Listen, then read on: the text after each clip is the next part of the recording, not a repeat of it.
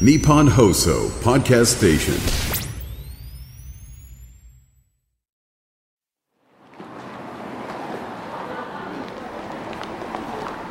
若者の活気と大人の余裕が交差する街有楽町無償に飲みたい夜にこの街を訪れるとある一軒のお店にたどり着くらしい歴史を感じさせる赤レンガのアーチをくぐるとそこには暖かな明かりの灯る小さなバーが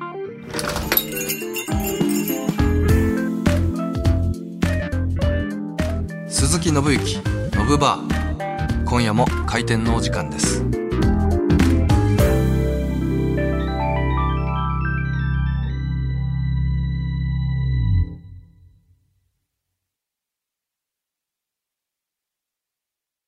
クライナーファイグリングプレゼンツ。鈴木伸之のぶバーこの時間は人を彩るお酒クライナーファイグリングがお送りします。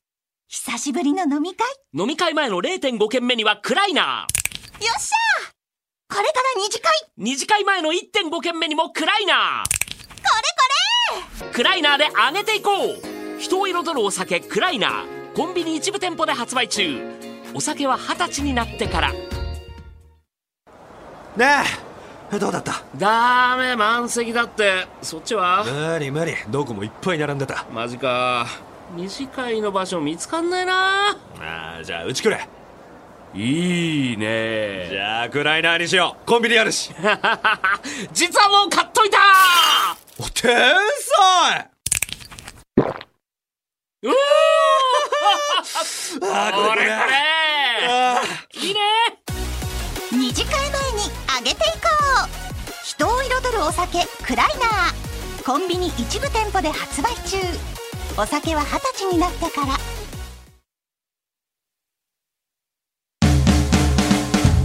鈴木信之のぶバー。いらっしゃい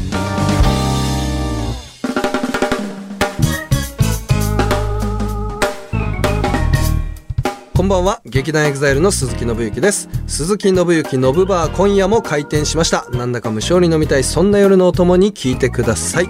それではまずは乾杯。ということで目の前にはドイツ生まれの目のロゴが特徴的な小瓶のお酒クライナーが置いてあります。番組のことを SNS に投稿するときは「ハッシュタグノブバー」をつけて投稿してください。すべてアルファベット小文字でノブとバーの間にアンダーバーが入ります。番組 X アカウントもあります。僕とクライナーの写真やキャンペーン情報などもお知らせしているのでぜひフォローよろしくお願いします。ということで先週まではですねお客さんとして初めてのゲスト犬飼敦弘くんが来てくれていました。もう本当に笑い疲れてしまったというかもう犬飼くんワールドにもう吸い込まれてものすごく心地いい疲労感です。すげえ楽しかったです。もう本当に。であの初めてねノブバーにあのお客様が来てくださるということで僕も嬉しくてあの手土産をちょっと自分で選んで買おうかなと思ってあの東京の、まあ、原宿という場所でちょっと何かないかな美味しいスイーツか何かでわーって探してたらあのいろんなあのなんだろうなアパレルショップとかスニーカーショップとかいろいろありましてなんか犬飼君のお土産買いに行ったのになんかスニーカー新しいの今何出てんだろうとか 気になっちゃってでちょっとスニーカー入ってみようかななんてスニーカー屋さん入ったらまあまあまあかっこいい靴、あのーいっぱい売っててで僕同じ、あの年代の友達と一緒に見に行ってこれが今新しいエアジョーダンワンダーとかいろいろこう説明してくださる詳しい友達と言ってて。そしたらまあ女子高生組が僕らが店内入った数秒後ぐらいに入られてきたんですよ。78名ぐらいで。でまあ僕もちょっと背大きいんでなんか、まあ、チラチラ視線を感じるなと思いながらもまあまあまあ何も声もかけてこなく。で僕もあのスニーカー見てる場合じゃないと。犬飼君にお土産買わなきゃと思い出しまして、まあ、お店を後にしまして。でまあ 30m40m かな歩いたところで女子高生ってすごいんですよ。その一人だったらそんなにこうなんて言うんだろうな鈴木さんみたいな声かけてこないんですけどもう78人になるともうなんだよ群れでいるからもうパワーがもう何十倍にもなって後ろから「鈴木さん!」って原宿の裏原ですよもう外国人の方も多いし買い物客も入り乱れてる中ですごい大きい声で「キャー鈴木さん!」って来てでまあまあまあまあありがたいことだなと思って「はい」って言ったら「あの」って僕が振り返ったことにテンパって「あの鈴木由伸さんですよね」って言ってきたんですよ。いやいや俺プロ野球選手になってると思って「あの信行です」って言い換えたらその人たちもギャーってなんか俺が答えてくれたことに嬉しかったのかもう銃で撃たれたみたいなリアクション7人が7人とも撮ってて その光景見て周りにいる人たちもなんかすごい笑いが起き始めて「あのこれラジオで喋っていいですか?」って言ったら「ああの写真撮っていいですか?」って言ってきてもう会話も噛み合ってなくてそれでまたなんか笑いが生まれて周りの外国人とかも日本語分かってないのにどんどん笑いが生まれて裏腹がなんか俺と女子高生7人でなんかもうすごいことになっちゃっててもうなんかストリートライブしてるみたいな状況になっちゃっててもうすんごいことになっちゃって。で結局犬飼くんのお土産あのお風呂に入れる水素浴があるんですけどで僕そのお店も結構好きででそこのあのお風呂にちょっと入れるとむくみとか疲労を回復するやつをちょっと買ってプレゼントさせてもらったんですけどそれ買うのに2時間半ぐらいかかったんですよ。もうねてんこ盛りでしたエピソードがまあそんなこんなでね、あの、2週お話しさせて出ていただいて、もう本当に感謝でいっぱいです。まあ本当に、いよいよね、12月ということで、もうあっという間ですね。もう、うわ、もう、2023年、もう終わりか年の瀬かと思ったら、あれ？なんかついこの間大掃除したのに、また大掃除しなきゃいけないんだみたいな、なんか年々早くなっていく気がして、あの、年末年始しか僕掃除しないので だから年に1回の掃除のスパンがなんかどんどん早くなって本当に何だろう怖いですね年を重ねていくっていうのが怖くなってきましたで僕あの10月末ぐらいからですねジムに通い始めましてあの78年実は行ってなくてですねよくあのファンの方とかいろんな方に「鈴木さんどうやって鍛えられてるんですか?」どこのジム行かれてるんですか?」って聞かれるんですけど僕78年行ってないんですって223歳ぐらいの時まではもう朝ジム2時間行って昼キックボクシング行って夜またジム行ってっていう生活やってたんですよ。仕事がなくてとにかく鍛えとけって言われたんですよね会社の上の人から。とにかく鍛えるのが大事だっていうのでベンチプレスも100キロ以上上げるようになったし体脂肪率も5%までいってもう本当に脳みそとお尻にしか脂肪がない状態。ぐらいまで 行ってて。でそこからここまで鍛えることに何の意味があるのかなって思う時期が来まして。なそれを経てまた今こう30代になって改めてでこの間あのヨーロッパ行ったことにつながるんですけど向こうの人たちってもうすごいんです厚みが。その背の高さとかうんぬんじゃなくもうその胸とか体のこの横幅の厚みがすごくて。でやっぱかっこいいんですよねなんか日本人の人ってよく片足立ちするじゃないですか。例えば電車で待ってる時とかなんか、えー本読んでる時とか立ってる時。なんか外国の方々って仁王立ちしてる方がなんか多い印象があってそのシルエットが僕すごいかっこいいなと思って。で日本に帰ってきてなんか改めて鍛え直さないと俺ももうねえこれからやっぱ4050になってくわけだしなんか今がっつりやって一回作り上げたいなって気持ちになって目標はザ・ロックを意識して やってるんですけどまああそこまでの厚みはねなかなか出せないのは分かってるんですけどちょっと真剣にねあの本当にやろうということでもう今なんだろうな56キロ走って体幹トレーニング、えーまず正面1分半横1分半1分半を2セット。で、まあ、ランニング30秒。で次上半身のトレーニング背中で腕。であの今度、えー、と自重から離れてまたその器具。使ってなんかこうワイヤーとかやったりいろいろやってっていうのやって厚みをどんどん増してきてて。今腹筋ねあの割れてはいるんです。あの、まあ、いいわゆるシックスパックというものにはなってるんですけど厚みがとにかく欲しくて今は割とこう薄い感じなんですよ。ついてはいるんですけどそれをあのごつくてしかもなおかつこのあの分かります？あのあの下の腹斜筋腹斜筋にね俺つけたいんです。腹斜筋がね今お餅のようにワンパックなんです だからこの腹斜筋をね作って俺やっぱ並大抵じゃないなって思うんですよ。俺も毎回もう本当に上げようとしてんだけど腹がプルプルして上がらないって状況まで追い込んでるんですけどこれ乗り越えていかないと腹斜筋にたどり着けないけどここで諦めたらやっぱたどり着けないんで俺ちょっとそこまで行きたいなと思ってて。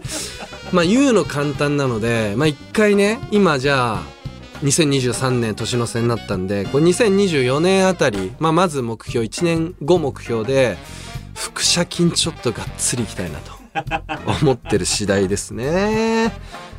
ということでまあまあまあせっかくなのであの僕へのメッセージもたくさんいただいているというのでここでご紹介していきたいと思いますあの犬飼さんはあの2週ね出ていただいたんですけど本日はねご帰宅されたというされたんですけど犬飼君にのメッセージがねまだまだ届いてるということで今週もお送りしたいんですけどもラジオネームまきさんからいただきました。ありがとうございます。ドラマで犬飼君と鈴木君のお二人の体が入れ替わる役を演じられていましたがリアルに入れ替わったらまずどうすると思いますか？あありがとうございます。マキさんあの契約という、えードラマでですねあのスピンオフのは回かな？一番最後にお互いの役というかキャラクターが入れ替わると。体はそのまんまなんだけどあの中身だけ入れ替わっちゃってるみたいな設定の回があったんですけどリアルに入れ替わったらいやあのー犬飼君は歯を磨かないって言ってたんでまずは俺歯磨きますね。あれめちゃくちゃ面白かったですね。さすがですよね。サウナ行って水風呂入るの苦手だと多少な潔癖を持っているとその中ででも歯は磨かないっていうもうなんかもう全て面白かったですね。なんかそあのボケはねなかなかできないですね。もう犬飼ワールドに連れてかれたんですけど。うーん犬飼くんのと入れ替わったら僕は鏡で結構横顔じーっと見ちゃうかもしれない。あのね横顔綺麗なんですよ。目鼻整ってるので横から見た時とあと髪が今ね肩につくかつかないかぐらいの長さがあるんですけどまた長髪がねものすごく似合うんですよね。意外とそんなに線は太くなく細いのでまた長髪がすごく綺麗で似合ってるので横顔じっと眺めちゃうかもしれないですね。ちょっと入れ替わってみたいなということでメッセージいただきありがとうございます。今夜も楽しいひとときを過ごしていきましょう。鈴木信之のぶバー。改めましてこんばんは。鈴木信之です。ここからはこちら。ワンショットノブバーにやってきたお客様が日常感じた気持ちよかった瞬間すっきりした出来事思わずイラッとしてしまった瞬間など感情が動いた瞬間を教えてください。マスターのノブの感情も動いたらワンショットコールをします、えー久しぶりの犬飼くんとのトークにもここで行きたいと思います。ワンショット。さあということでメールをご紹介していきたいと思います。ラジオネームそらさんからいただきました。ありがとうございます。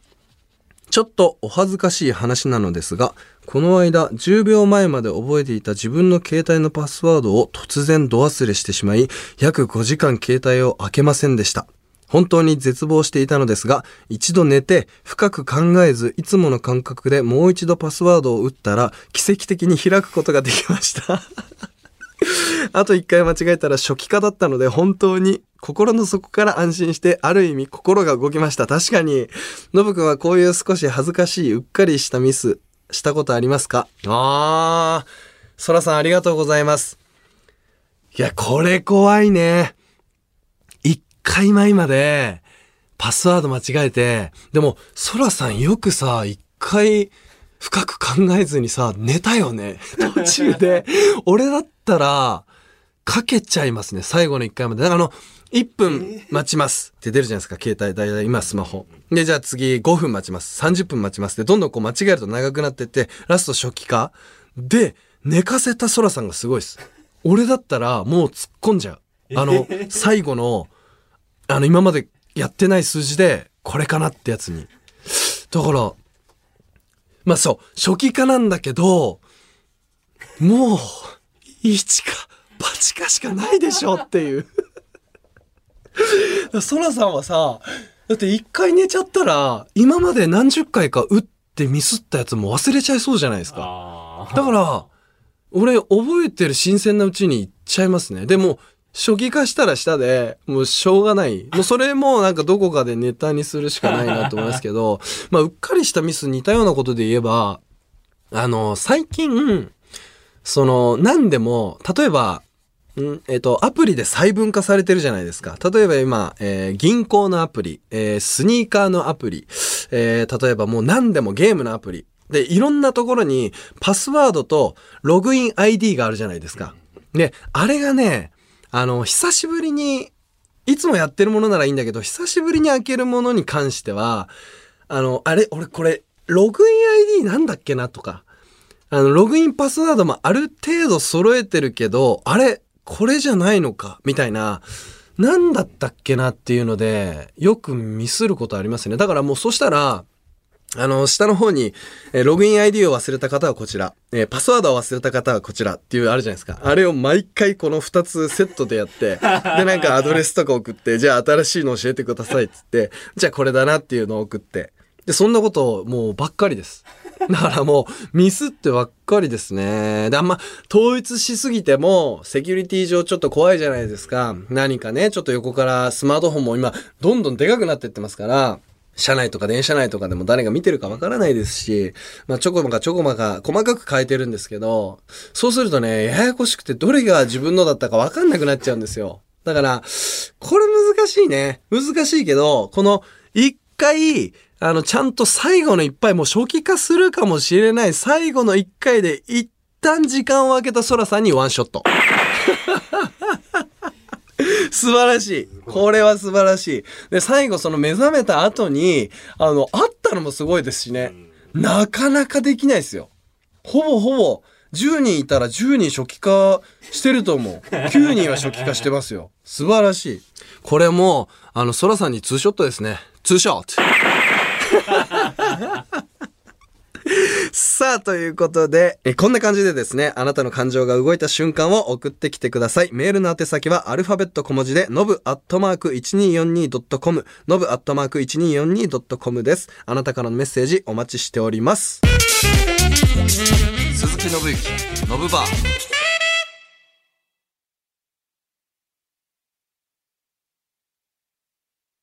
午後7時飲み会前の0.5軒目はクライナーを飲んでテンションアップ。午後9時。二次会前の1.5軒目はクライナーでテンションをキープ。クライナーで上げていこう。人を彩るお酒クライナー。コンビニ一部店舗で発売中。お酒は二十歳になってから。あもしもし私。うん。今駅から歩いてるとこ。そっちも揃ってる？なんだ。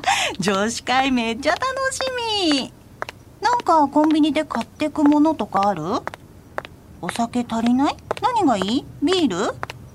えー、クライナーコンビニにクライナー置いてないでしょう。えー、ないよ。ないない。見たことないもん。ああった。人を彩るお酒。クライナーお酒は二十歳になってから。クライナーファイグリングプレゼンツ鈴木伸之ノブバー。この時間は人を彩るお酒クライナーファイグリングがお送りしました。